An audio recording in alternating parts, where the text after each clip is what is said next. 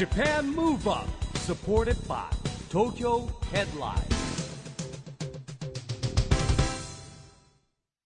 お待たせしました。はいどうもこんばんは。こんばんは、えー、東京ムーバープロジェクト代表の市木浩二です。アシスタントのちぐさですえージャパンムーブアップこの番組は日本を元気にしていこうという東京ムーブアッププロジェクトと連携してラジオで日本を元気にしようというプログラムでございます、はい。えーそしてフリーペーパー東京ヘッドラインとも連動していろいろな角度から日本を盛り上げていっている番組なんです、ということで市木さん。はい。今日はね、はい。ララポート東京ベイにいますよそうですよ。いつもの狭いスタジオと大違いですね、はい。開放的たなくさんのお客さんがねはい。ますが、今日は平日なのに本当に賑わってますよね。ねはい。私も早くお買い物したくてうずうずしております。さあけれども今日はねもうお買い物ももちろん楽しみですが、はい。楽しみな方々お招きしてますよね。そうですね。素敵なお二人がいらっしゃってますからね。そうなんです。元気なお二人。はい。番組では毎回非常にもう元気あふれる素敵なゲストの方々をお呼びしているんですが今日もこちらララポート東京ベイにもお越しいただいています。早速ですがお呼びしたいと思います。どうぞ大きな拍手でお迎えください、俳優の石田純一さんそして長野オリンピック女子モーグル金メダリストの佐藤谷多恵さんです。どうも皆さんこんにちは。こんにちは。ようこそいらっしゃいました。こんにちは。素敵ですね、お本当にあの素敵な笑顔でみんなはい迎えてくださいまして、えーもうねたくさんの人でですね。はい。やっぱ笑顔はね人を元気にそしてこう励ます力を持っていると思いますけれども、はい本当にあの素敵な笑顔ありがとうございます、ありがとうございます。今日はですねこんなお二人にぜひいろんなお話をお伺いしていこうと思うんですけれども、今日の Japan Move Up このメンバーでお送りしていきたいと思います。よろしくお願いいたします。よろしくお願いしおます。 Japan Move Up supported by 東京ヘッドライン。この番組は東京ヘッドラインの提供でお送りします。Japan Move Up さあ今日の Japan Move Up は千葉県は船橋市にありますららぽーと東京ベイでの公開収録の模様をお送りしています。ゲストは石田純一さんそして佐藤谷多恵さんです。改めましてよろしくお願いいたします。よろしくお願いいたします。はい、えージャパンムーブアップですね、えー日本を元気にししていこうという番組ですけれども、えー今年はですね2014年上半期、えーソチオリンピックというねオリンピックありました今日はですねあのぜひ、えーフィギュアスケートのね羽生君の活躍とかですね、まあ、スキージャンプの笠井さんの活躍、えーいろんなことがありました、えーモーグルではね上村愛子さんが残念ながら4位だったんですけれども、はい。えー今日はねそんな話題をですね石田さんと佐藤谷さんにぜひいろいろ伺っていきたいと思うんですが、えーまず佐藤谷さん。はい。笠井さんと高校の先輩後輩とお。聞きしたんですが笠井はい笠井さんは高校の先輩で、ええーと同じスキー部に所属したので、えーなんかこう会話みたいのははい。ありました、ソチオリンピックのあのソチオリンピックの直前はないんですけども、前の年に私が引退したので、えあの私36で引退したんですけど、はい。笠井さんから電話が来て、えあのまだ早いんじゃない引退はっていう 俺も頑張ってるんだからお前も頑張れよっていうはい。ふうには話はしたんですけど、えーなるほどね、どうでソチオリンピックご覧になってて、はい、はいなんかやっぱりこう燃えたぎるものがいやなんかやっぱり羨ましいなとも思いましたけど、ええでもあの頑張ってる姿がすごい刺激になりました。ね。はいえ。ーまあ、それからねあの一緒に戦ってきたあの上村愛子さん、はい、まあ、残念ながら4位だったんですけれども、上村さんはご交流はそうですね。あのソチの後も前も会って話はしたんですけど、ええまあ、彼女的にはすごい満足だったっていう話を聞いたので、えーよかったです。はい。はい。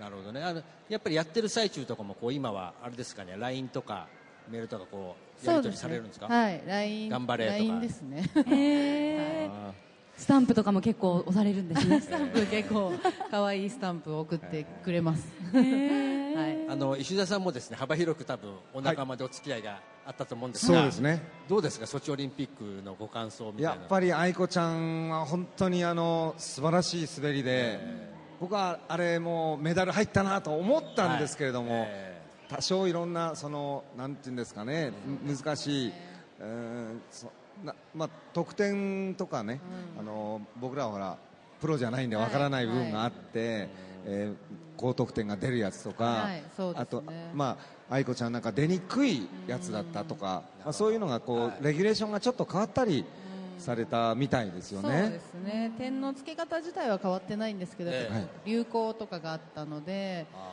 うんでもまあ滑り自体は本当に銀メダルぐらいの、ぐらいあの2位はおかしくなかったなっていうふうにみんな言ってましたね、会場で見てた外国人のコーチたちも、まあ、愛子がメダル取れなかったのはちょっとっていう話はよく聞きますけど、はい、でも一切ね愛子ちゃん的にはそういうなんかこう、うん、恨めしい話は出なかったのがそうですね。スポーツマンだなと、そうですね。爽やかに。あね爽やかでしたよね、ーなるほどね。でもあのもうちょっと前の大会になりますけれども、えートリノなんかでもあのやっぱりイナバウアーっていうのがもともと得点があまり高くないというか、はい。こう加算されないという,、えいう話とかもあってだけど一番自分らしい滑りをしようとしてそれがまた金メダルなる方もいればそうですね。何か、あの印象点っていうのもすごく、まあ、加味されてよかったのかなとか僕なんか思ったんですけどね。なるほどね。でも里谷さんは金メダルを取ってるわけですから、それはまたどういう流れというか 勢いというか実力というか、その時のねあの運とかもあったのかなと思いますけど、はい。まああの採点競技はまあやっぱりいろいろとその日のねなんかいろいろあるので、ああいやいやいや。い。ろい。ろあるんですかやっぱ採点競技は。まああの決まあのちゃんとしたルールのもとはい。採点なんで、え。まああの選手としては別にあの文句もなく、はいあのそこで何かあるってわけではないんですけど、やっぱり見てる側は。あの人がこうだったんじゃないかとかかあのいろいろ思うところはありますけど、ね、ありますよね、はい。確かにね。はい。でもあの里谷さんも本当にセンセーショナルだったですし、はい。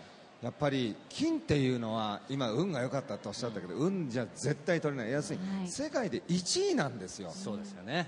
これはだって、まあ、変な話ねあのじゃあ男子の、まあ、えー陸上の 100m ぐらいだったら、えーまあ、4位になった、ね、それが例えばアメリカの、まあ、オリンピックの選手になれなかった人でも、え例えば日本の選手より速かったりするから、実際あの4位、ね、オリンピックで4位でもあるいは世界選手権で4位でも、これはあの世界中で言ったら10何位とか、実際そういうものがあるかもしれないけど、1位っていうのは、まあ1位は一人ですよね。金メダルはもうそれ以上がいないわけですからね。はいだから、まあでもあの素晴らしい、もうすごく勇気を与えてくれましたよね。はい、はいね、本当に。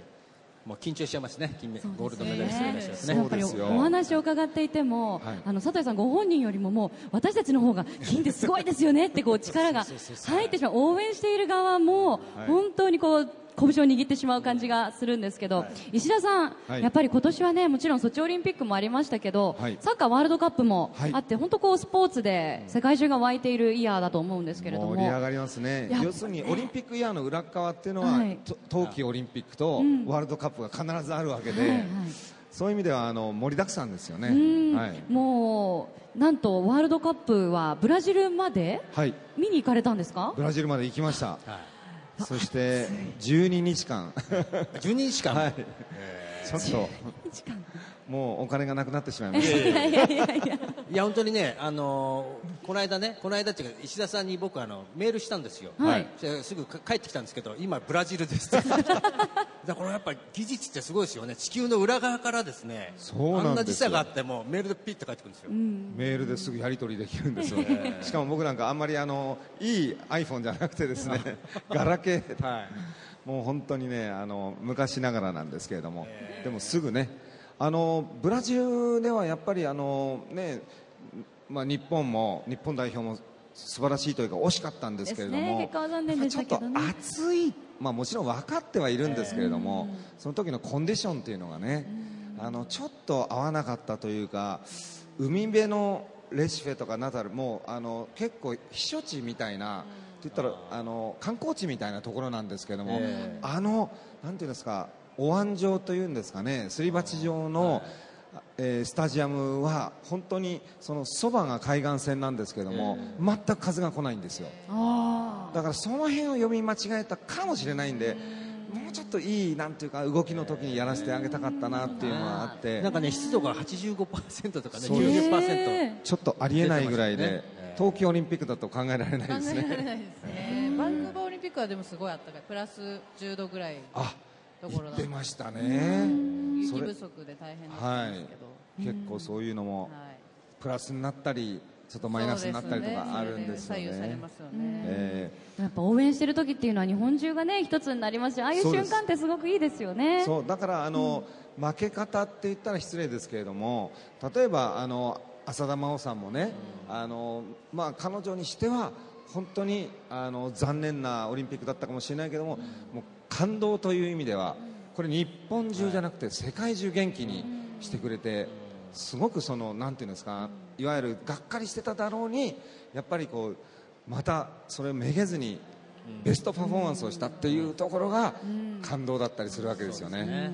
石田さん、本当にあのジャンル問わず幅広くスポーツをねもうすごく応援されてると思うんですけれども、こう応援する側から見るスポーツの力ってどういうところにあると思いますか？そうですね。やっぱりあの本当に何年に一遍とか、ねオリンピックであれば4年に一遍ワールドカップもそうです、えーもちろん毎年やる世界選手権もあるかもしれないけどもあのその準備してきてそれはもう、ね、みんなが目にするのはほんのなんか一番華やかなところですけどやっぱりその裏ではものすごくか考えてすごい厳しいトレーニングをしてっていうところが僕は本当にあの、まあ、美しい世界だなと思いますよね。それは並大抵の苦労じゃないですもんね。そうですね。4年かけてね皆さんトレーニングして、はい。みんなそこの、ね、頂点を目指目指している。そうなんですよね。すごいあのやっぱり価値があるというか、はい。ね。ね。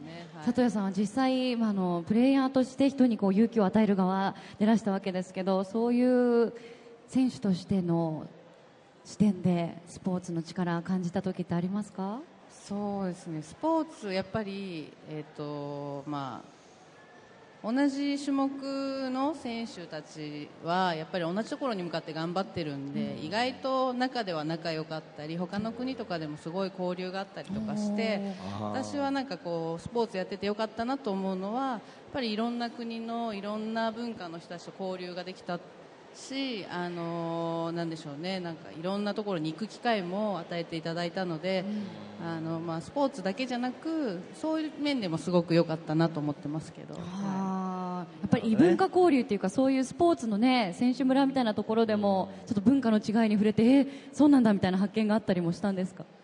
あ、あの選手村に関してはやっぱりあの食事食事はやっぱり世界中の食事が用意されているんですよえあの選手村は。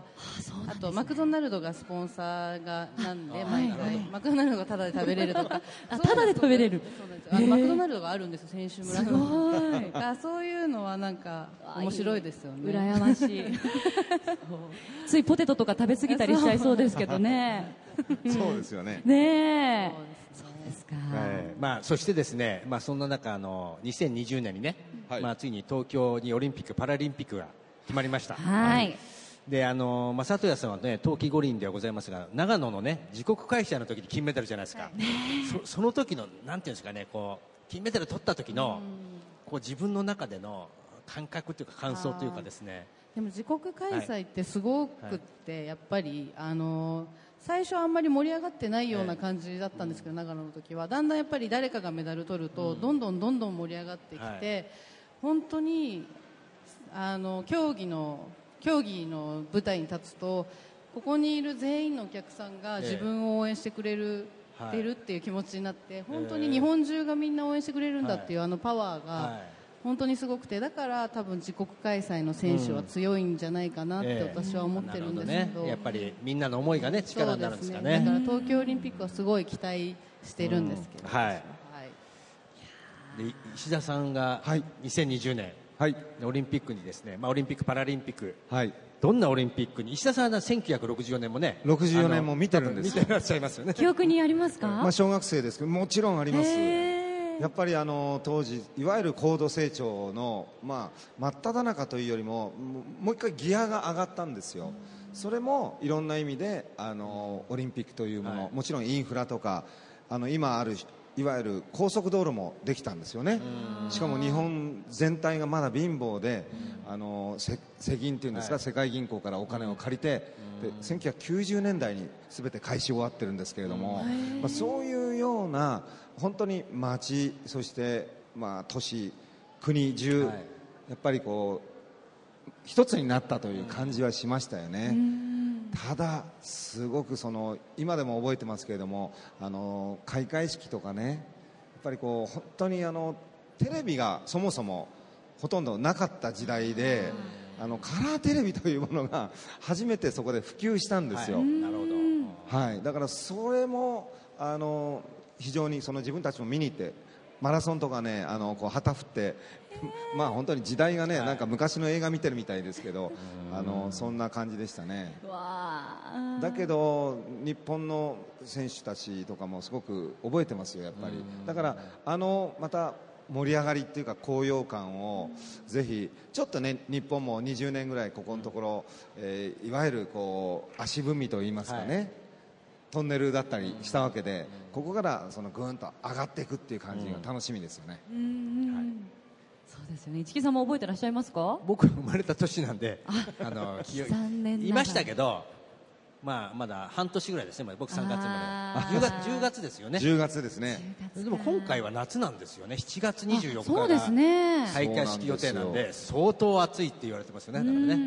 まあ暑くて大丈夫な競技もありますけども、ええマラソンなどうするんですか？マラソンはやっぱ早朝スタートじゃないかと。そうですね。早朝でしょうね。ねいやでも楽しみですまあでもね、本当にあの楽しみですけれどうも、ん。もういっぱいこのコンパクトとはいえいろいろこう会場もね、ちょっとこう分かれているので、あのこの辺からすごく船橋あたりからもいっぱい応援行けるんじゃないですかね。そうですね、うん。まあでも2020年のオリンピック・パラリンピック楽しむためにもやっぱ今からちょっとこう応援する我々もね元気でないと、はい。まず体が資本ですから。はい。お二人はもう今もすごくねあのスタイルもシュッとされていて、えー元気なお二人です素けどね。敵な元気の秘訣を。そうなんですよ。ちょっと 維持方法ですとか元気の秘訣を伺えたらなと思いますが。佐藤さんは？私はですね、もう今サラリーマン生活なのではい。毎日毎日ではないんですけど、まあ、週3ぐらいは朝ちょっと早く起きてえ走るようにして30分以上はちょっと走って、へー。帰ってきてストレッチして、はい。っていう感じですね。あー素晴らしい出勤前にということですよね。出勤前に。できない。寝ちゃいますね。まあ、その睡眠時間になっちゃいますねね。えそれはもうつお辛くはないんですか？辛いですね。ぱ 辛いながらも頑張るんですやっねぱり走ったら気持ちよくて最初はやっぱり眠いんですけど、えなんか走ったらあよかった走ってってなるんで必ずなんか。体が起きてくるんですかねやっぱねそうするね。んでしょうね。なんか血流も良くなるんかこう良くなって、はい。なんか結構むくんでたり、ゆ夜ねあの飲みすぎたりしてもう必ず起きて ええ。走るとあのむくみが取れたりとかするんで、ええ体にはいいのかなと思いながらや夜走るんじゃなくて朝走るんですね。夜もたまに走ってます。何もない時は夜行って皇居の周りを走ったりとかして。そうなんですか。はい。じゃあ会えるかもしれないわけですね。あ石田さん僕はあの皇居を、まあ、走ったりもしましたし今はあのちょっと遠いのでなかなか皇居まで来れませんけれども僕もやっぱり僕は毎日走ってるんですよ、毎日そしてあの走るのと別にまた歩くんですね。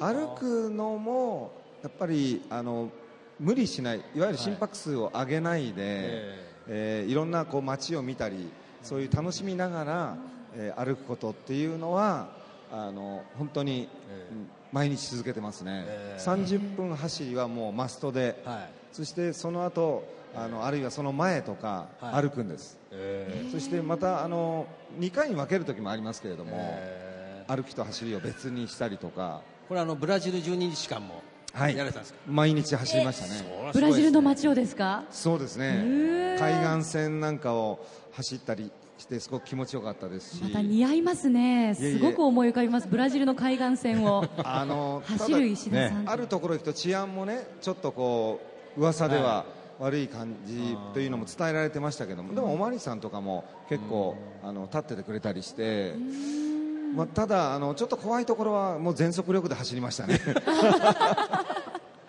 だから、まあ、でもあの一般僕らはもう若い時からずっと走ってますし、あのどちらかっていうと、うまあ、一般の方は歩く方がええ。実は早歩きみたいなことの方が時間さえ取れればですね1時間とか。でもいいですよね。あそうなんですか。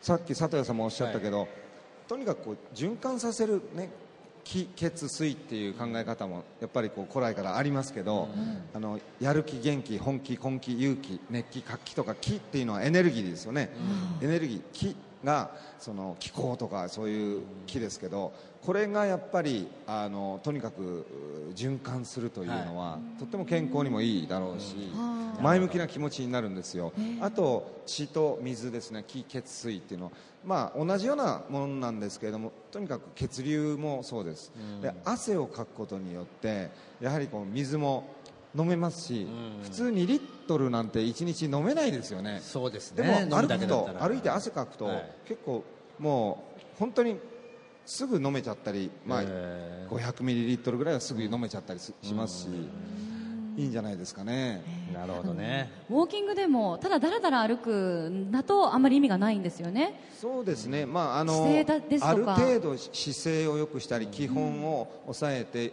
あのちゃんとこう姿勢を正しくしてると意外と歩くのも、まあ、きついと言ったらおかしいですけれども、はい。なかなか大変でいいいい運動そして、あのやっぱり筋肉を、えー増やすということはとってもいいんですね、はい。筋肉っていうのは、ええ。ご存知のようにあの水も蓄えるんですよ。だから脱水症状を起こさない、あまり皆さんダイエットばっかりして筋肉をつけないと本当にあの夏なんか脱水症状を起こしたり。である意味その脱水症状自体がそのこう脳とかにねあの行くといわゆるこう血が足りないような状況っていうのはその立ちくらみがしたりまあ悪い場合にはその脳梗塞とかそういうのの原因にもなるので。あすごい遠い原因なんですけれども筋肉をつけることですごくあの健康になるというのはもう大体間違いないですね。なるほど。ーもう1聞くと10返ってくるっていうさすがの。いえいえいえ。ねえ。でもあのやっぱ履物も自分で合った履物を履かないと逆に疲れやすくなっちゃったりしますものね。やっぱりあの履くものは今だんだんもう本当に良くなってますから、ええええ。いろんな機能僕たありますよね。ちが若い時はズックとかね、ええ。ああズック。ズックって言って今はスニーカーとか言いますけど、そんなスニーカーここまでねやっぱりいろいろ進化してきたものって少ないと思うんですけれどもここ本当に10年20年で足のことを考え、そして体のことを、あるいは膝のこととか関節やなんかね全てにその靴というものが、まあ、進化してきてこの自分に合った靴でこう歩いたり、あこれはもちろんあの会社に行くそういう靴もそうですけれども、やはりある程度は、えーそういう靴というものの性能とか、あの影響しますんで、ぜひそこら辺も気を使っていただきたいなとは思いますけど。今ねあの会社に行かれる時ってあの石田さんもおっしゃいましたけど佐藤谷さんは本当選手時代に比べたら今はもう会社にお勤めされてるということで180度生活スタイルも変わったと思うんですけど何か変わらずに続けてることとかありますか？変わらず変わらずに続けて気をること。使っているあこととか。今そのランニングとかはやってますし、まああの歩く時なんかはそう体幹にちゃんと力入れて歩けるようにはい。例えばなんかよく私腰が悪かったのでよくやってたのが、あのーストッキングみたいなものをお腹に巻いて思いっきりこうお腹をへこませて歩くみたいなそういうそれでだけでもすごい姿勢がピンってなるというか。ストッキングを履かずに腹に巻くっていうこともですうギュッてえー。締めるんですね、でもそこから1ミリもあのお腹にこう緩ませないように、はい。ずっと力を入れた状態でご飯食べる時もそういうふうにすると、本当に体幹がしっかりしてくるというか入れ方もわかるし、すごいおすすめの方法ですけど。晒しのようにストッキングを巻くっていうことですよね。さらしというかまあ一本ピッて巻く腰骨のあたりとかですよね。ええあでも確かになんか巻くだけダイエットとかって一時期話題になりました。ストッキングでも大丈夫なんですね。腰も腰痛も治るしへあとえ会社の椅子をバランスボールにしたりとかしてなんかもうちょっとどうなんだろうと思うんですけど。デスクの椅子を？アマゾンでこの前買って、はい。同僚と一緒になんか一人で始めるの恥ずかしかったんで隣みんなバランスボールでこあバランスボールっていうのもこのバランスを取るために結構筋肉使いますもんね。ねえあれ簡単そうに見えて実は大変な運動なんですよいね姿勢がやっぱり良くなりますなんかだんだんこうなっていくんで、はい猫背にもねなっちゃいますもんね、確かにでも確かに皆さんなんかバランスボールでねあのお仕事してたら楽しそうな会社っていう感じがしますよね。雰囲気も良くなりそうですが。そうかでもパンティストッキングのことはちょっと帰ってすぐ実践してみたいと思います、はい。あの男性の方は奥様のね、ええ。ちょっとお借りしてやってみたりするのもいいかもしれませんね。ありがとなうんございます。か他にその気軽にできるに。金メ金メダリストが言う気軽にできる体操みたいなのないですか、体操。あ体操、まあ、その、まあね、一番おすすめはやっぱそのストッキングとか、はストッキングじゃなくこうあのよく紐100均とかでこれぐらいの紐が売ってるんですけどそこにマジックテープをつけてピッて止めてでちょっとでもこう振って力を抜くとビリって外れちゃうんですよ。それが外れないようになるほど。思いっきりこう締めるみたいな。それ一日やるだけで、はい。本当に姿勢も良くなるし痩せると思う、あー。痩せますか？痩せると言われてます。けど、あもう100均にあるものでできるダイエットですからい。いですよね。すごいおすすめです。やっぱ意識が問題なんですね、うん大わ事です。ざわざあれですねそのスポーツクラブ行かなくても身の回りのものでね結構解決しちゃうんですね。ぜひ。あじゃあ俺なんかもちょっと腹筋とかを鍛えようって言ってその腹筋とかああいうこうそれこそ150回やったりとか、それよりも一日中こうやって、ねあのお腹に力を入れてて、姿勢を良くして。一石三鳥ぐらいですね。ですね。それをしながら腹筋もするのもあいい。あーなるほど。もうその状態で腹筋するああー。慣れてきたらちょっとずつ、ね、かなり集中力やりますよやっぱり。そうですね、は。い。皆さんぜひ真似してみましょう。でも継続はやっぱり、あのいいと思いますね、そうですよねまあ、できる範囲でいいですけれども、一日だけそれやっても意味ないんですもんね、まあ続けねでもやらないよりはいいかかもしれないので。ちょっとねこれからやってみますそれも。やってみます。はい、ありがとうございます、ありがとうございます。誰のストッキングを借りようかなって今。思ったんですけど奥様のでよろしくお願いします、はい、よろしくお願いいたします。もしくは娘さんのでもいいかもしれませんねさあまだまだ楽しいお話をお伺いしていきたいんですがあっという間にそろそろお時間が近づいてきてしまいました。最後にですね本日のゲスト石田純一さんと佐藤谷太さんに2020年を目指して日本を元気にしていくためにご自分は何をしていくかという、えーアクション宣言というのを書いていただきましたので、えーそちらを発表していただきたいと思います。じゃあ申し訳ありませんが、一度お立ちいただいてステージの前の方にお願いいたします、じゃあお一方ずつ発表をお願いいたしましょうか。じゃあ石田さんからお願いします、えー私石田純一は2020年を目指して日本を元気にしていくためにこの希望のジャーナリズムを立ち上げたいと思います。あのやっぱりえー世の中いろんなことありますけれどもまあ実験といいますかあるいはいろんなうーんまあねすごくこうみんなニュースなんかを見たらちょっとねあのいろいろ厳しいことというか戦争をやってたりとかももちろんそれは当事者は大変なんですけどもやはりあのそういう中でも生きていくためにあのすごく希望とか勇気を持てるようなそういうあのテレビとか、えーそういう番組を立ち上げたいなとそういうふうに思いますね。あの自分で希望のジャーナリズムっていう、まあ、希望のメディアでもいいんですけれどもやはりこれを見たら元気になる。そしてあのいろんな意味でやはりうんどうですかね。世の中いろんな例えばからくりもあるかもしれないけどもそういうからくりもあの乗り越えて、えーみんなで明るく元気になれるような希望を持てる。あの明日は希望。明日は未来は希望です。そして、えーまあ、夢は原動力になりますね。だから希望と夢いつも持ち続けていたいなと、えー皆さんにも持っていただきたい頑張りたいと思います。ありがとうござい素晴ますらしいですね。はいありがとうございます。自然と拍手ができました。ありがとうございます。さあ佐藤谷さん発表お願いいたします。私はえー2020年を目指して日本を元気にしていくためにはえースポーツイベントを通して子も子供たちを笑顔にしたいなと思ってるんですけどもちょうど今私がサラリーマン生活を送ってるんですけど今の部署がえーイベントとかを企画する部署に在籍してましてなので私はあのスポーツイベントなどをなんかこれからなんかマイナースポーツをもっと広めていけるようなイベントをいっぱいやってあの例えば学校帰りにできないような子どもたちが体験することができないようなスポーツをなんかこれからやっていけたらなって思ってるんですけどそれで2020年に向かっていろんな夏の競技が盛り上がればいいなと思ってます。はい。へえマイナースポーツって例えばどんなスポーツがあるんですか？かマイナーというか、あのーテレビとかでは取り上げられてるけど例えばレスリングだとかあの学校帰りにちょっと会社帰りとかでもちょっとレスリングやっていこうぜとかはならないじゃないですか。なかなか決意がねはい相当な決意がいりますよね。その裾野をなんかマイナー、まあ、私もマイナースポーツだったのでもっとこういろんな人に体験してもらえればそのスポーツ自体ももっと盛り上がるのになといつも感じていたのでそういうなんかイベンあの普及するイベントをやれたらなと思ってます。素晴らしい。でもマイナーなスポーツじゃなくなってますよ、佐藤谷さんとかね上村愛子さんやっのぱりやってる人が少ないっていうのがやっぱりモーグルですか？はい。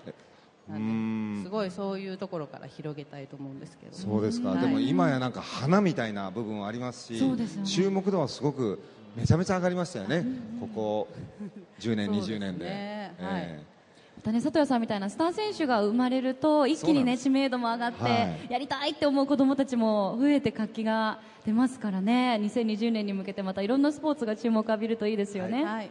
えはい。ありがとうございます。こちらにあの公開収録ということでですね、はい。えー日本を元気にする2人に来ていただきましたけどもありがとうございました、どうもありがとうございました。ありがとうございました。ということでゲストは石田純一さん、そして佐藤谷太江さんでした、どうぞ大きな拍手でお送りください、はい。どうもありがとうございました Japan Move Up さあ公開録音が終わり私たちは今ララポート東京ベイの駐車場ですかね静かなねところにおりますけれども、静かなところはここぐらいしかなかったね。そうなんですよ、はい。もう賑わいすぎちゃって、市木さん、今日の公開録音盛り上がりましたが、いかがでした？なんかね、あの里谷さんも石田さんも元気でしたね。特に石田さんはね石田さんのマシンガントークがね、今日は、えー素晴らしかったですね。すごいですよね、はい。なんか思いもよらぬ情報をたくさんこう与えてくださるっていう。引き出しいっぱいあるんでそうなんですよ。ありすぎちゃうんでですね。ちょっと時間が足りなかったですよね,、またはい。ぜひ、えー、里谷さんそして石田さん、遊びに来てくださったらはい嬉しいですね、さあそしてここで東京ヘッドラインからのお知らせです。今日は東京ヘッドラインウェブの新しい使い方をご案内いたします。気になる著名人のインタビュー記事を見逃してしまった方やもう一度記事を読みたいと思った方いませんか？そんなあなたは東京ヘッドラインウェブのページ内にある検索ボックスをぜひご活用ください。お目当ての著名人の名前を打ち込むと過去のインタビュー記事のアーカイブが一覧で表示されます。またインタビューだけでなくその著名人が出席したイベント記事も表示されますので過去の活動をまとめてチェックできますよ。もちろんそれ以外も全ての機能が無料ですのでぜひ東京ヘッドラインウェブをフル活用してください。さあということでジャパンムーブアップ、そろそろお別れのお時間です、はい。次回も元気のヒントたくさん見つけていきたいですね、はい、オリンピックの開催が決まった2020年を目指して日本を元気にしていくヒントと仲間をどんどんどんどん増やしていきましょう、 Japan Move Up お相手は市木浩二とちぐさでした。それではまた来週。 Japan Move Up supported by 東京ヘッドライン。この番組は東京ヘッドラインの提供でお送りしました